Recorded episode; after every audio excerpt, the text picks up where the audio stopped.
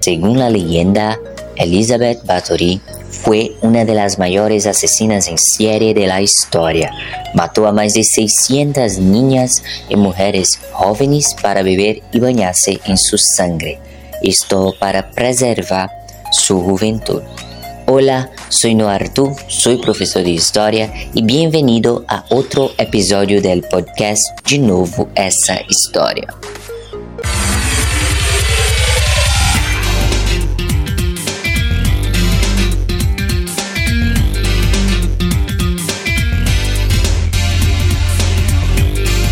Começa agora o podcast.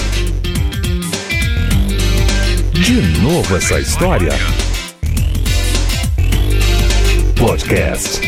De novo essa história. Com Noah Arthur.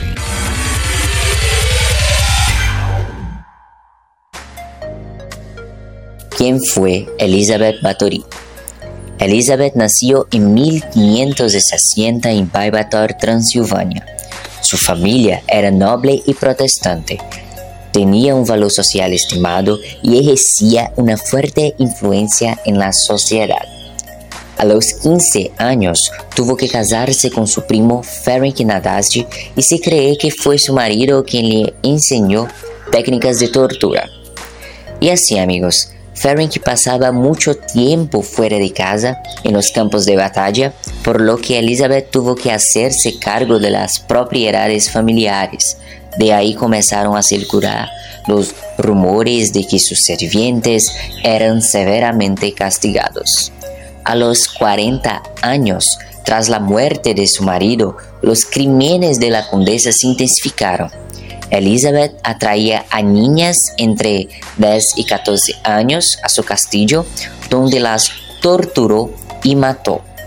Alrededor de 650 niñas fueron asesinadas.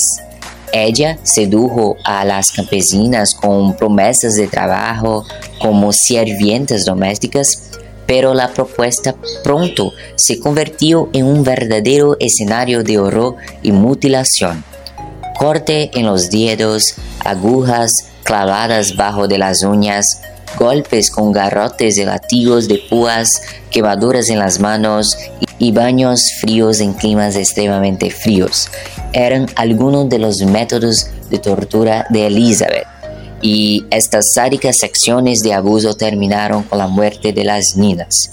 Posteriormente, la muerte de las niñas eh, Elizabeth se bañó en el sangre de sus víctimas en un intento de frenar el envejecimiento. Ahí, en el siglo XVII, los rumores contra la condesa comenzaron a empeorar, por lo que en 1610 las autoridades húngaras iniciaron una investigación el rey Matías II nombró a George Turzo, el palatino de la Hungría, para comandar una operación contra la condesa. Se recogieron alrededor de 300 testimonios de nobles, sirvientes, sacerdotes y cuatro posibles cómplices.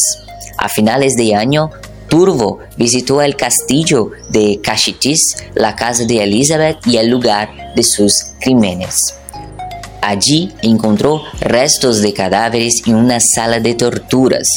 Algunas leyendas afirman que el palatino pidió a la condesa bañarnos en sangre con las manos en la masa, pero no hay ningún documento histórico que lo confirme esto. Con la confirmación de que Bathory era culpable, el rey sugirió que fuera condenada a muerte. Pero por ser de una familia noble muy importante, la condesa fue condenada a cadena perpetua en una de las habitaciones de su castillo.